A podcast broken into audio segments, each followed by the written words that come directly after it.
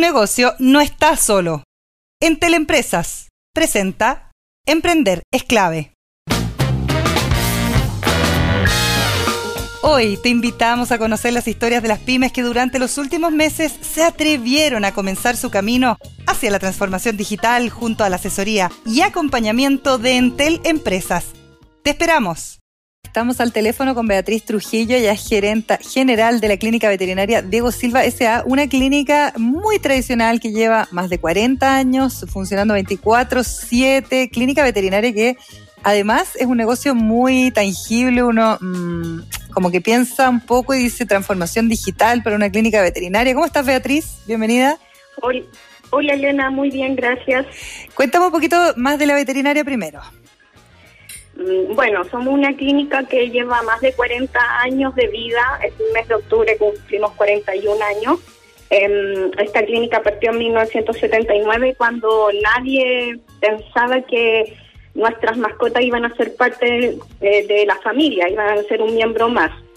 Eh, esta clínica partió con, eh, con, los socios fundadores y yo en este momento es como el traspaso en la segunda generación. O sea, ¿tú eres hija? Claro, yo soy hija de uno de los, de los fundadores.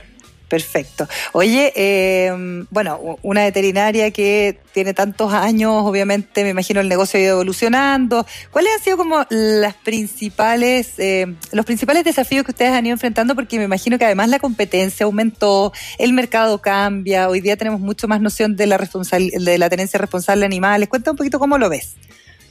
Mira, yo creo que uno de los principales factores siempre, bueno, ser apasionado por lo que haces. Eh, ambos fundadores son médicos veterinarios. Yo también soy, eh, yo también estudié medicina veterinaria y a partir de eso eh, ir como adelantándote a los cambios. O sea, si tú lo miras desde, el, te estoy hablando del año 79, cuando nadie pensaba que esto, esto iba a, sea, las mascotas iban a ser parte de nuestra familia, se, se decidió por emprender en, en este rubro.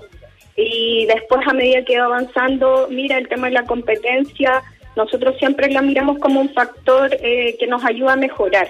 Siempre uh -huh. es algo que nos ayuda a mejorar, nos impulsa a mejorar y no es, eh, aparte de ser apasionados, es en estos momentos nosotros pensamos que nos encontramos eh, aparte del cuidado y la salud de nuestros miembros, nuestros miembros de cuatro patas, eh, sí. es también eh, es, son emociones, o sea, nosotros tenemos que entregar, eh, nos movemos en las emociones de la familia, lo que significa, no sé, por ejemplo, cuando viene una familia con un cachorro, todo lo que eso significa, eh, la felicidad de que un miembro nuevo se integra mm. a tu familia y cuando también los tienes que despedir.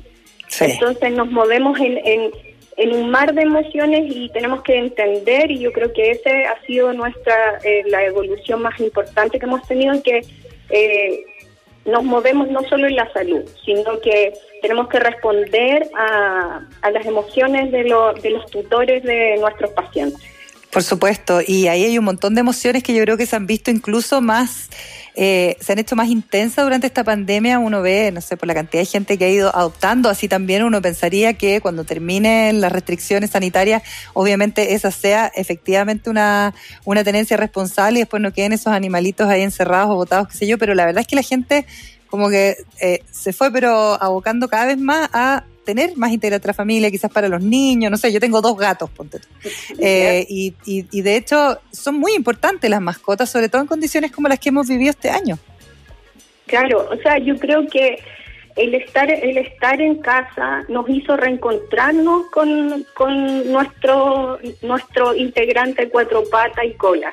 Eh, uh -huh nos hizo darnos cuenta de lo importante que son. Eh, son aquellos que cuando tú llegas en un día súper cansado, te sientes mal, ellos se acuestan al lado tuyo sin decir nada y se hacen presentes. Sin, sí. O sea, están siempre ahí. Este amor incondicional que ellos tienen, hoy día yo creo que nos, nos dimos cuenta de la importancia que ellos tienen en nuestra familia y cuánto amor nos entregan de manera incondicional. Entonces, frente a eso, yo creo que nos reencontramos con ellos. Con de todas el maneras. tiempo que hemos, que hemos pasado con ellos, con, eh, eh, eh, obligadamente no hemos visto eh, que hemos tenido que estar más en casa, por lo tanto nos hemos reencontrado con ellos, eh, nos hemos dado cuenta de muchas cosas que ellos nos entregan. Entonces yo creo que eso también em, se ve reflejado en lo que tú dices en el tema de las adopciones. Yo creo que las personas se han hecho, que nos hemos hecho cada vez más conscientes de la importancia que ellos tienen y justamente también nosotros fuimos declarados un servicio esencial. Yo creo que también tiene que ver con esa relación que eh, ellos también hay, hay te entregan un amor incondicional y, y, te ayudan en muchos momentos que a veces de una manera inexplicable. Sí, es verdad eso. Eh, oye, ¿cómo es en un negocio familiar, eh, querida Beatriz, ir haciendo ciertos cambios hacia la tecnología? Ya te voy a preguntar un poquito por la participación que han tenido en digitalizados, pero eh, yo sé, o al menos a mí me soplaron, no sé si estaría lo correcto, que antes todo en la veterinaria se manejaba con un papel, un lápiz, un cuaderno, donde estaba todo anotado. ¿Cómo se van digitalizando esos procesos? ¿Cómo se va haciendo esa transición también? Que yo me imagino que tiene no, solamente de un factor tecnológico importante, sino también un cambio en la cultura de la organización. Claro, o sea, yo creo, o sea, yo aquí quiero agradecer a los fundadores, tanto Belia como Osvaldo, porque ellos, eh, en el momento que ellos comenzaron con este proceso, eh, efectivamente, ellos me entregaron cada uno un cuaderno escrito de distintas formas, cómo llevaban la clínica. en ese momento fue como, eh, pucha, qué, qué difícil, eh, fue como, ah, eh, me abrumé, soy súper sincera. Pero también después de un par de días, lo pensé y dije, bueno, si han pasado más de 30 años y ellos lo han hecho Así, ¿qué va a pasar cuando comencemos con todo este proceso de digitalización? Entonces, fue eh, lo encontré que era un desafío em, muy grande, pero también ellos eh, eh, tuvieron la sabiduría y también yo creo que la visión que nos ha, que nos ha caracterizado de entregar entregar el proceso y acompañar el proceso y no y no interrumpir el proceso. Claro, es importante lo que tú estás diciendo porque finalmente cuando hay visión, yo creo que es más fácil poder ir pasando por este proceso que tiene muchísimas aristas, ¿ah? no solamente el tema de, no sé, la metodología con la que uno integra esta, esta tecnología, no sé, pues, en cosas metodológicas, sino también en el uso, en decir, no sé, me imagino que había gente que, que debe llevar más años y que dice, bueno, si yo siempre lo he venido haciendo de esta manera, ¿por qué tendría que cambiar ahora o no? ¿Pasó eso? ¿no? Claro, claro, o sea, el, el cambio de mover tu cultura organizacional, aunque sea unos centímetros hacia algo nuevo, es complejo y eso tiene que ir siempre, no puede ser tampoco cambios abruptos, sino que tiene que uno tiene que darse el tiempo para que eso suceda y ir acompañando todos esos procesos, eh, porque tampoco es lo, como lo que tú dices, Elena, o sea, no puedes pretender si yo vengo haciendo algo, y además somos animales de costumbre, entonces eh, eh, es decir, de un día de un día para otro ya mira, todo lo que tú conoces o sabes lo vamos a hacer desde esta otra manera, sino que eh, dando los tiempos necesarios para que eso suceda y acompañándonos, o sea, eh, acompañando todo el proceso. Y además ahí eh, los liderazgos son súper importantes, o sea, como que hay una serie de cosas que, quizás quedan como medias invisibles, pero que en Digitalizados 3 se ve. Eh, cuenta un poco la experiencia de participar en esto, las mentorías, y, y si es que hay cosas que tú pudieras como mencionar que cambiaron así completamente en la manera de hacer las cosas una vez ya se eh, hicieron esta experiencia inmersiva en la transformación digital. Claro. Mira, nosotros, como te comentaba, nosotros veníamos con un proceso de digitalización, pero llamémoslo más que nada de administración, el tema de los cuadernos, y ellos nos vinieron a entregar herramientas súper potentes que tienen que ver con nuestra comunicación interna. Que esta comunicación interna, finalmente tú lo que tienes es un reflejo hacia, nuestro, hacia nuestros clientes o los tutores de nuestros pacientes. Porque en la medida que tú tienes una fluidez en nuestra comunicación, interna tú puedes entregar de manera mucho más eficiente y más rápido eh, la información que necesita el tutor, porque el tutor del otro lado está impaciente, siente miedo, eh, hay incertidumbre de, una cosa que puede ser una cosa como de rutina, una cirugía, que puede ser una esterilización.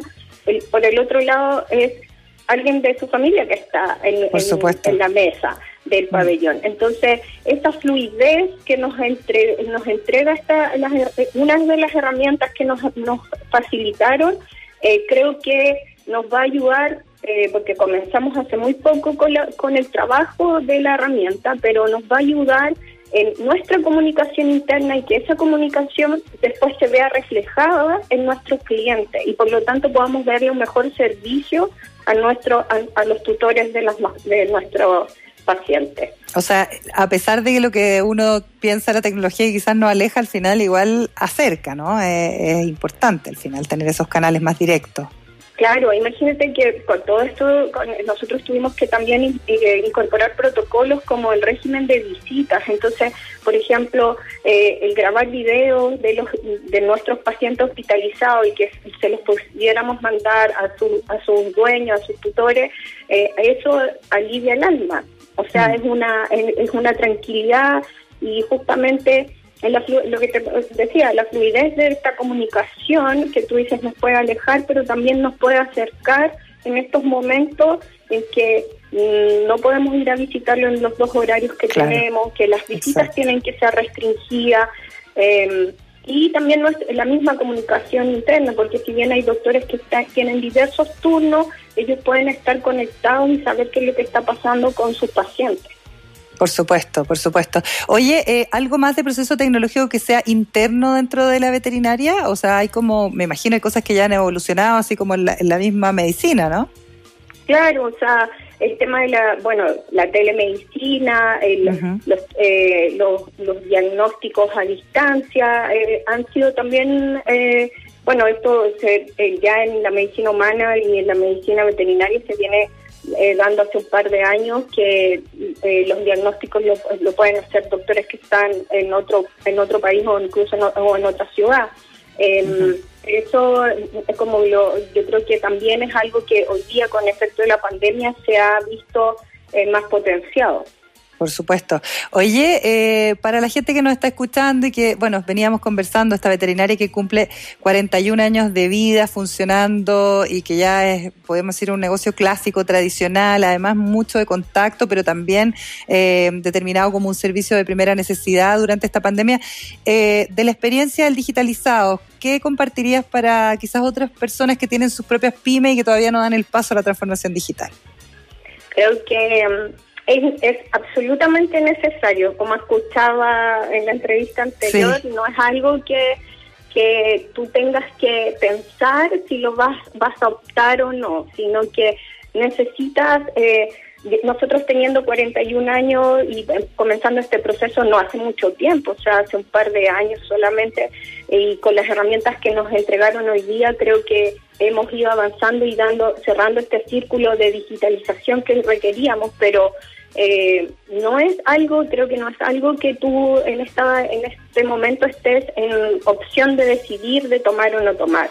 Creo que es una necesidad, em, que hay distintas aristas que uno piensa que es la digitalización solo tiene que ver con el e-commerce, la página mm. web, pero hay muchas otras cosas como lo que planteaba la comunicación interna, el, el manejo, la administración, o sea, cómo yo escuchaba ayer en el cierre de digitalizados como eh, Sabira decía eh, tener la información en línea y poder es decir eh, tomar poder tomar decisiones porque la información la tenemos las pymes la tenemos las tenemos en papel en cuaderno solo tenemos que eh, ordenarla y ese orden también pasa por digitalizarse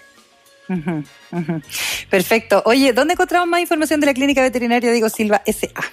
Bueno, eh, nuestra página web es www.veterinariadiegosilva.cl.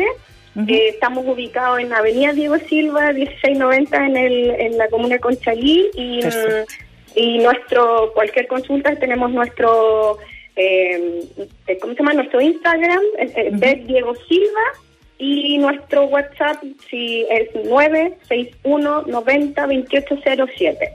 Perfecto, están todas las coordenadas ahí, imperdible entonces, una clínica veterinaria con mucha historia y bueno, como todos los que somos amantes de las mascotas, la verdad es que valoramos mucho este trabajo. Beatriz Trujillo, gerente general de la clínica veterinaria, muchas gracias ¿ah? por esta conversación, que te vaya muy bien. Muchas gracias, Elena, que estés muy bien. Un abrazo, chao, chao. Chao. Tu negocio no está solo. En Teleempresas presentó Emprender es clave.